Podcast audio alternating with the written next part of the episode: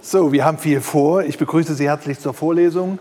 Ich will mal, bevor es losgeht, so ein klein bisschen erzählen, was wir machen und äh, Leistungserfassung und diese Dinge, die äh, immer wichtig sind im Umfeld.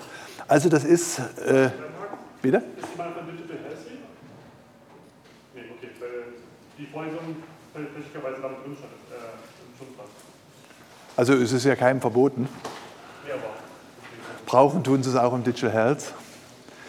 Äh, also Vorlesung im Masterstudium. Im Masterstudium äh, jetzt äh, einerseits natürlich in unserem neuen Cybersecurity Masterstudiengang.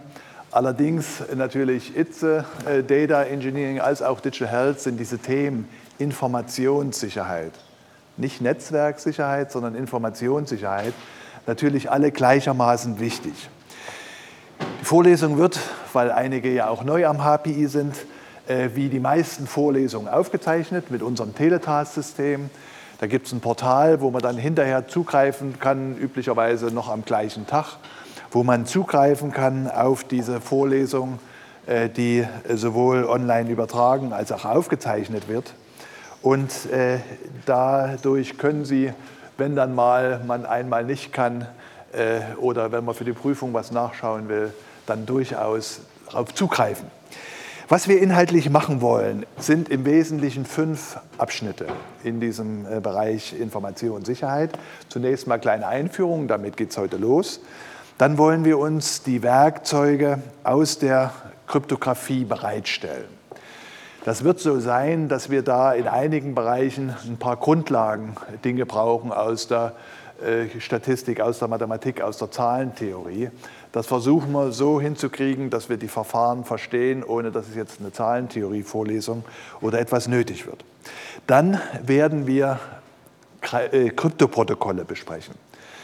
Äh, Verschlüsselung, das ist ja die, ich will mal sagen, einzige Idee zur Informationssicherheit. Das ist da, äh, die Information unverständlich zu machen für die, die es nichts angeht. Und diese Kryptoprotokolle, also dieser Einsatz von Verfahren, da gibt es verschiedene Verfahren. Ich sage jetzt sogar mal die, Krypto, die, die Choreografie dieser Verfahren. Damit kann man verschiedene Ziele erreichen. Also man kann zum Beispiel einmal das Ziel Vertraulichkeit erreichen das Sicherheitsziel Vertraulichkeit. Man kann auf der anderen Seite das Sicherheitsziel erreichen, dass nachweisbar ist, ob im Laufe der Übermittlung der Information da an den Informationen was manipuliert wurde. Also die Integrität, das ist digitale Signatur. Auch das wird mit kryptografischen Verfahren hingekriegt. Das ist also dieses Thema Anwendung der Kryptographie, um bestimmte Sicherheitsziele zu erreichen. Und dann im vierten Abschnitt geht es dann darum, dass wir für die modernen Verfahren jetzt nicht nur einfach die Verfahren anwenden können, sondern eine gewisse Infrastruktur brauchen. Also eine Infrastruktur, die zum Beispiel Zertifikate ausgibt, um Bestätigung, dass da zum Beispiel ein öffentlicher Schlüssel zu einem Teilnehmer gehört. Das sind diese sogenannten Public Key. Äh, Public Key Infrastrukturen und ganz am Ende wollen wir uns mal ein paar Krypto-Tools und ein paar Krypto-Standards anschauen, die da wichtig sind. Hier im Bereich Einführung da geht es um äh, das Thema insgesamt. Da geht es darum, was sind denn überhaupt Sicherheitsanforderungen? Das ist immer was ganz Wichtiges in der Sicherheit, dass man sich erstmal überlegt, was will ich denn erreichen? Denn Sicherheit fängt von hier an und geht bis dahin, hat ganz, ganz viele unterschiedliche Aspekte. Und insofern wird es nicht möglich sein, mit einem Verfahren diesen ganzen Bereich abzudecken, sondern man wird für die einzelnen Sicherheitsziele, die man beschreibt und die man in einem bestimmten Kontext zu realisieren hat, genau dafür bestimmte Verfahren haben und dann diese Kryptoprotokolle äh, werden dann eingeführt. Werkzeuge und Verfahren, da geht es so ein bisschen um Grundlagen.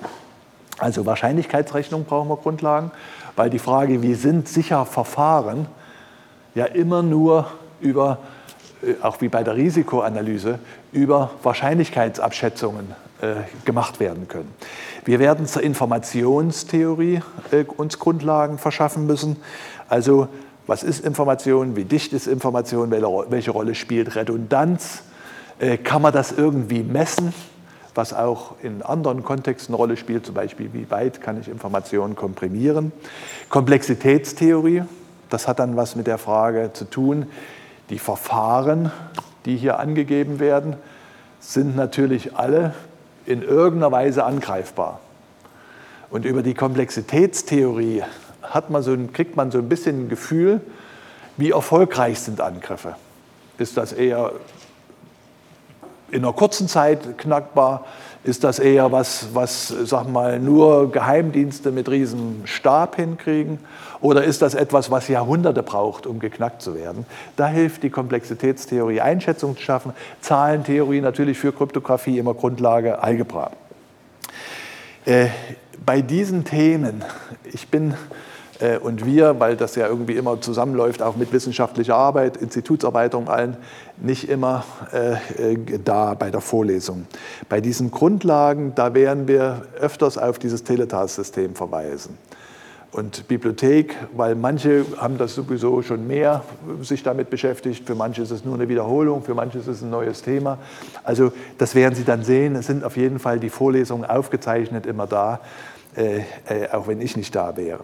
Zahlentheorie braucht man dann als zweites Thema. Und das wird sich herausstellen, bestimmte kryptografische Verfahren basieren auf schwer lösbaren oder auf unlösbaren äh, mathematischen, zahlentheoretischen Problemen.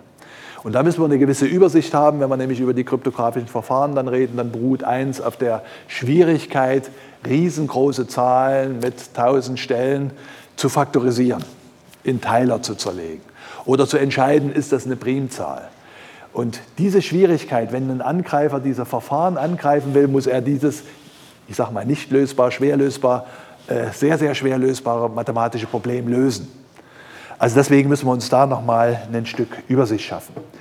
Dann äh, werden wir über Kryptosysteme, Kryptoanalyse sprechen, also Kryptoanalyse ist, zu analysieren, wie kompliziert ist es da, so ein Verfahren zu knacken. Wir werden dann die verschiedenen Familien von Verschlüsselungsverfahren äh, besprechen. Das sind einmal die sogenannten Secret Key, das ist die symmetrischen Verfahren. Da passiert Verschlüsselung, Entschlüsselung mit einem Schlüssel. Und die zweite große Familie, das ist eine Familie, die ist schon seit tausenden von Jahren zugange. Schon Cäsar hat damit irgendwelche Siege äh, äh, vermittelt und durch Feindesland äh, transportieren lassen von Stafettenträgern, sodass, wenn die den gekillt haben äh, äh, oder gefangen haben, erstmal äh, die den Inhalt der Nachricht nicht rauskriegen konnten, äh, weil die verschlüsselt waren. Jetzt für die Anwendung in Computern, da hat sich dann jetzt in der Neuzeit eine Verfahrensklasse entwickelt. Das sind die asymmetrischen oder die Public Key Verfahren. Eine dritte kryptografische Aufgabe ist das Hashing das kryptografische Hashing, also dass man für Anwendungen wie das Signieren, wo die, die, die, das Dokument mit dem privaten Schlüssel verschlüsselt wird, das ist Signieren, riesenaufwendig ist. Und da will man dieses Dokument in so einem Fingerabdruck äh, komprimieren und dann nur diesen Fingerabdruck verschlüsseln, also nur mit dem privaten Schlüssel verschlüsseln, also diesen Signaturvorgang machen. Dazu müssen diese Hash-Funktionen, die ja überall in der Informatik eine Riesenrolle spielen, müssen für kryptografische Anwendungen spezifische Eigenschaften haben. Äh, das wollen wir besprechen. Und dann gibt es dann äh, äh, die Frage, wie kriegen wir Zufallszahlen hin? Denn Sie wissen, das ist ein Thema, was immer auftaucht. Wie kann ich denn überhaupt mit irgendwelchen Maschinen, das ist ja ein Widerspruch in sich, mit einer Maschine was Zufälliges erzeugen. Denn da steckt ja irgendein Algorithmus dahinter oder ein Verfahren. Äh, und ein Verfahren ist eben nicht zufällig, sondern ein Verfahren ist ja ganz deterministisch. Das ist das, was wir im Kapitel 2 machen mit den äh, Grundlagen zur Kryptographie.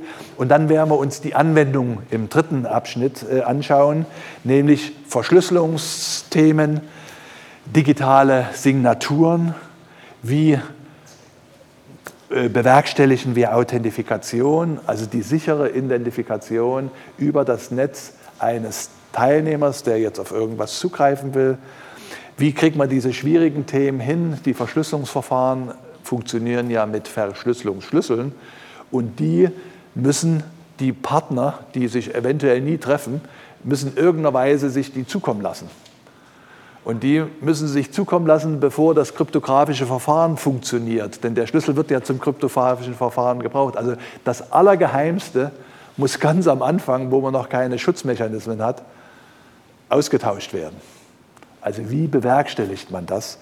Äh, das sind die Themen der Schlüsselverteilung und der Schlüsselvereinbarung. Dann diese Public Key Infrastrukturen, Also, dass man Zertifikate sind Ihnen alle gut bekannt, also die Verbindung herstellt zwischen dem öffentlichen Schlüssel und einer Person. Die wird dann ein Zertifikat vom Trust Center. Und da brauchen wir Infrastrukturen. Das Trust Center zum Beispiel, so ein Revocation Server, eine Veröffentlichung von Zertifikaten. Das sind diese, das sind diese Public Key Infrastrukturen und im letzten Kapitel dann äh, die äh, berühmten Verfahren oder Tools, die es da gibt. Hier sind so ein paar Bücher äh, zur Vorlesung. Hier unsere WWW und digitale Kommunikationsbuch, das ist sehr weit verbreitet, äh, Puh Snyder. oder hier Handbuch ob ähm, Bleit, Kryptographie es gibt massenhaft, weil das natürlich ein tolles Thema ist. Ich habe diese Bücher gern und die Vorlesung ist auch ein bisschen in diese Richtung, dass man nicht nur sich da in der Mathematik verliert, die hinter den kryptografischen Verfahren steckt, sondern sich sehr stark anguckt, warum macht man das alles? Wie kann man das anwenden? Was muss man, wenn man das anwendet, äh, anwendet beachten? Also das ist Literatur, äh, die da äh, mit Sicherheit ein weiterführt. Hatte ich schon gesagt, Vorlesung wird Internet übertragen, ist on demand, erreichbar mit unserer Teletast-Technologie, äh, die auch bei OpenHPI genommen wird. Bei diesem Teletast könnten Sie, so war immer unsere Idee, ist nicht so doll genutzt worden bisher, das als ein Skript benutzen. Also Sie können die Aufzeichnung beschreiben. Also Sie können sich da Notizen daran machen, zum Beispiel jetzt für Vorlesungen oder das Thema oder ein Stichwort oder ein Link. Also das ist ein äh, Skript, was hier entsteht, äh, womit Sie, und zwar auch schon parallel zur Vorlesung, da sich Notizen machen können in, dieses, in diese Vorlesung hinein. Also vielleicht haben Sie Lust, äh, mal sowas zu nutzen. Äh, Mitschnitte äh, von den äh, Folien extrahieren ist möglich Bewerten von Vorlesungen, Verschlagwortung der Inhalte, Setzen von Links. Das ist vielleicht immer auch ganz interessant. Sie haben eine tolle Stelle gefunden, dass man sagt, hier an der Stelle, dort kann man weiterlesen oder anderes. Playlisten kann man erstellen, Serien. Lecture Butler, das ist eine Idee gewesen, dass man sich zu einem bestimmten Thema zusammenstellen lässt, zusammensuchen lässt. Was muss ich alles aus den früheren Vorlesungen wissen, damit ich das verstehe? Und das wird äh, natürlich irgendwie automatisch, halbautomatisch äh, erzeugt. Wöchentliche Übungen. Und äh, das sind äh, die beiden äh, äh, veranstaltungswissenschaftlichen Mitarbeiter, die hier diese Übung durchführen. Herr Daniel Köhler, Herr Chris Pelchen, bitte erhebt euch die die Übungen durchführen. Viele, die im HPI schon zu Hause sind, kennen ja. Wöchentlich A12 ist der Raum, 11 bis 12.30 Uhr, mittwochs äh, und äh, gibt ein Moodle-System, wo dann die Aufgaben ausgegeben werden, wo Sie die Lösung einreichen können. Übungsaufgaben sind nämlich wichtig. Was ist die Leistungs, wie ist der Leistungserfassungsprozess für die Veranstaltung? Es ist also eine Sechs-Punkte-Veranstaltung, also eine große Vorlesung. Wir haben äh, wöchentlichen Übungsblatt und wir erwarten von Ihnen, dass Sie 50 Prozent für so ein Übungsblatt wenigstens, also 50 Prozent der möglichen Punktzahl für jedes Übungsblatt erreichen. Wenn Sie das erreichen, dann sind Sie zugelassen zur Zwischenklausur bzw. zur Endklausur. Es ist in jeder Semester ein Ausfall erlaubt. Aber Sie wissen, 50 Prozent in der Schule bedeutet fünf. Also wir sind da sehr großzügig. Äh, die Übungsaufgaben sind auch nicht, dass sie uns einen Gefallen tun, sondern dass sie reflektieren, inwieweit sie sicher umgehen können mit den Dingen, die in der Vorlesung angesprochen sind, die man manchmal noch mal vertiefen muss, wie man das genau versteht. Äh, zwei Klausuren, Zwischenklausur, Endklausur mit der Wertung, dass die Endzensuren sich einfach errechnet aus einem Drittel der Note der Zwischenklausur, zwei Drittel Endklausur. Eigentlich soll man über sowas nicht sprechen. Also äh, Sie könnten, wenn Sie die Zwischenklausur äh, nicht schaffen, trotzdem an der Endklausur teilnehmen, müssen die dann aber wenigstens mit 3,3 bestehen, dass es irgendwie dann äh, insgesamt langt. Haben Sie Fragen?